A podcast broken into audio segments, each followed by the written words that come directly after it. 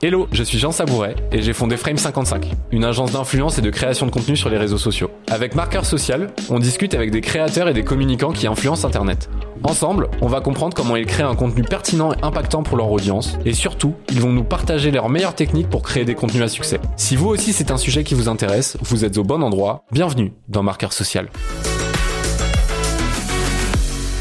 Si tu avais un conseil à donner, que je suis représentant d'une marque, je fais ou, ou, ou je cherche à faire de l'influence, est-ce que tu aurais une, deux, trois, enfin en fonction, c'est, je, je Bah, sais pas ce que tu dirais. J'aime pas trop l'idée de conseil à C'est donner. pas un conseil, c'est mais très un, prétentieux. un mais... best practice que toi t'as. mais ouais, enfin moi c'est après c'est c'est- c'est toujours très con, c'est des choses que je répète souvent d'ailleurs, mais c'est c'est pas oublier le côté, enfin sur l'influence, le côté humain, c'est des relations humaines avant Mm. tout, parce que Bien au- au-delà qu'on représente une marque et lui représente une entité d'un média, entre- enfin on peut l'appeler ça comme ça, hein, c'est une Ouais, un chaîne YouTube. créateur, c'est un- Voilà. c'est- une forme de média. C'est quand même un partenariat entre deux humains avant tout, Mm. enfin, qui se rencontrent, qui échangent, etc. Et c'est c'est c'est l'écoute et, et la compréhension de l'autre en fait. Mm. Donc euh, même s'il y a un échange de briefs, il y a un Mm. échange de budget, etc. Avant tout, enfin moi partout. Alors bien sûr, je, je suis pas devenu meilleur pote avec tous les créateurs de contenu, mais il y a il y a une importance à bien s'entendre, en tout cas humainement, en tout cas. Et moi j'ai la chance de travailler en direct avec les talents. Mm. Les créateurs de contenu, voilà. Après, ça arrive, ils sont représentés en exclusivité, c'est le modèle. Moi, j'ai rien contre ça. Michou, Inox, etc. par Mm. exemple, Squeezie avant. Et t'en as d'autres qui sont avec des agents, mais peu importe. Une entreprise, par exemple, qui va, une marque qui va vouloir faire de l'influence, bah forcément, euh, on peut me dire, t'es mignon, mais moi, j'ai pas le numéro de Mr V. Tu vois, tu vas pas appeler du jour au lendemain. Donc souvent, t'as les adresses mail, tu fais. Mais souvent, ils vont passer par une agence.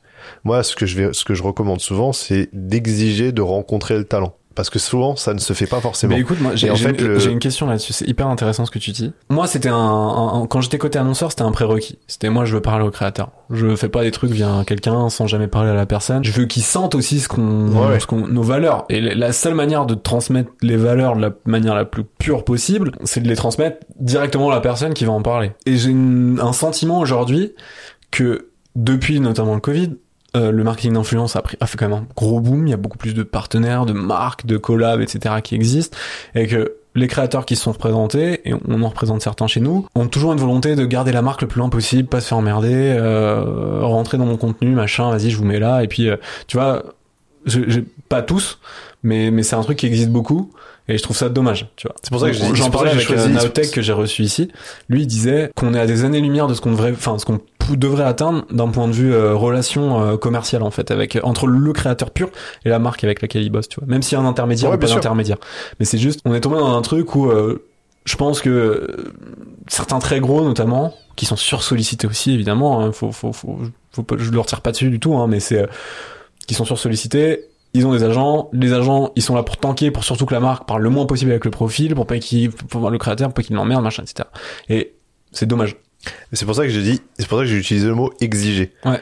Parce que souvent, pour X raisons, dont celle que tu viens de citer, soit protéger le talent ou soit éviter que le talent soit en contact Mais c'est avec- aussi parce que les marques n'ont pas toujours la bonne démarche quand Oui, elles oui, parlent non, au créateur. hein, donc, euh, c'est pour ça qu'il faut avoir cette relation humaine. C'est pour ça que je précise ça dans un premier temps parce que beaucoup de marques voient les talents, enfin les créateurs de contenu comme des panneaux publicitaires. Mm.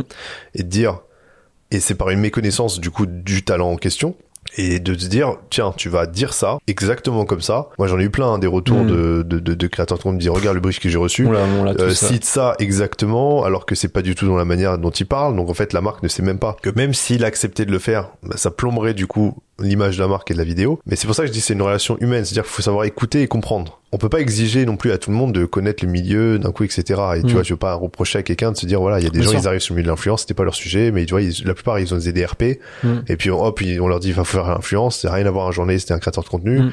et lui il a un objectif faut, faut diffuser un Ou message alors du ça. média, et ça c'est encore pire, Oui, c'est euh, du média, média qui fait en fait du média buying, donc voilà exactement de, de, de, de l'achat d'espace, et qui se dit bah en fait l'influence un peu pareil, je vais acheter un ça. espace chez quelqu'un en natif, mais en fait Donc souvent c'est voilà c'est c'est con mais c'est pour ça que je dis c'est des conseils de base mais c'est euh, d'abord regarder les vidéos que le créateur de contenu fait comment il parle comment il s'adresse etc et de voir que voilà s'il a certains chiffres euh, d'audience et que vous ça vous intéresse bah en fait c'est comme ça qu'il est quand j'ai rencontré voilà que ce soit par call par visio etc peu importe mais échanger avec lui qu'au moins lui vous écoute Mm. qu'il vous voit parce que sinon en fait vis-à-vis du créateur de contenu vous restez juste un budget Un- ouais, ouais c'est ça. vous restez juste un budget. Et en fait, souvent, même, enfin pour moi tout le temps, dès que j'ai eu toujours le, le créateur de contenu en fait en face de moi et où je parlais avec lui, il fait plus que ce que vous demandez.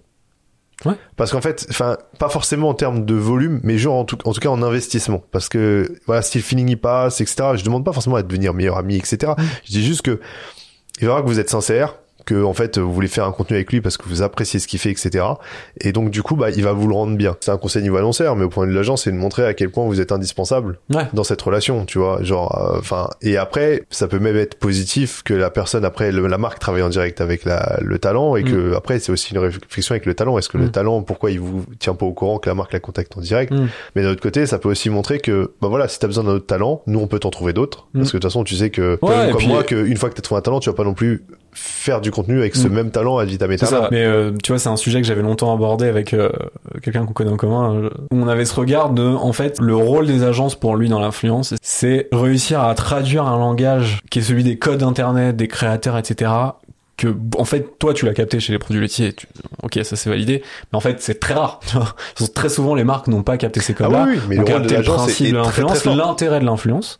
Mais c'est faire ce- cette traduction entre les langues, à expliquer par la marque comment en fait bien bosser avec un talent, et puis à certains talents aussi parfois comment quand même respecter ton partenaire, tu vois. Bah, après, Parce que le, c'est le- rôle de l'agence, cas. il est multiple. Pour le Mm. talent, il va, il va le Et décharger de de toute projet cette entre partie de gestion de projet, etc. Mais aussi Mm. cette gestion de commercial. C'est-à-dire Ouais. qu'à un moment, le talent, il a des idées de contenu. L'agence doit trouver des marques qui fit avec le contenu. Mm. Et par moment, c'est l'inverse. C'est-à-dire que t'as une, t'as une, t'as une, euh, une marque qui veut se mettre dans l'influence, va contacter une agence et va lui dire quel créateur serait le, le plus pertinent. C'est là le rôle de l'agence. C'est-à-dire que la marque, euh, si elle a pas le temps ou la, la, la connaissance de tout YouTube Puis pour savoir quel talent créer, bah, la- l'agence est, enfin, le, Ouais. la marque va compter sur l'agence pour lui trouver le meilleur talent. t'ex- t'expliquais aussi ce rôle euh, de enfin tu dis tu donnais l'exemple de la marque qui dit ouais, mais moi je connais pas j'ai pas le numéro de machin etc c'est aussi le rôle de l'agence d'avoir oui, un, un- un un réseau, réseau une crédibilité etc si cet extrait vous a plu je vous invite à laisser une note de 5 étoiles et si vous souhaitez en savoir plus vous pouvez consulter l'épisode complet déjà disponible sur votre plateforme préférée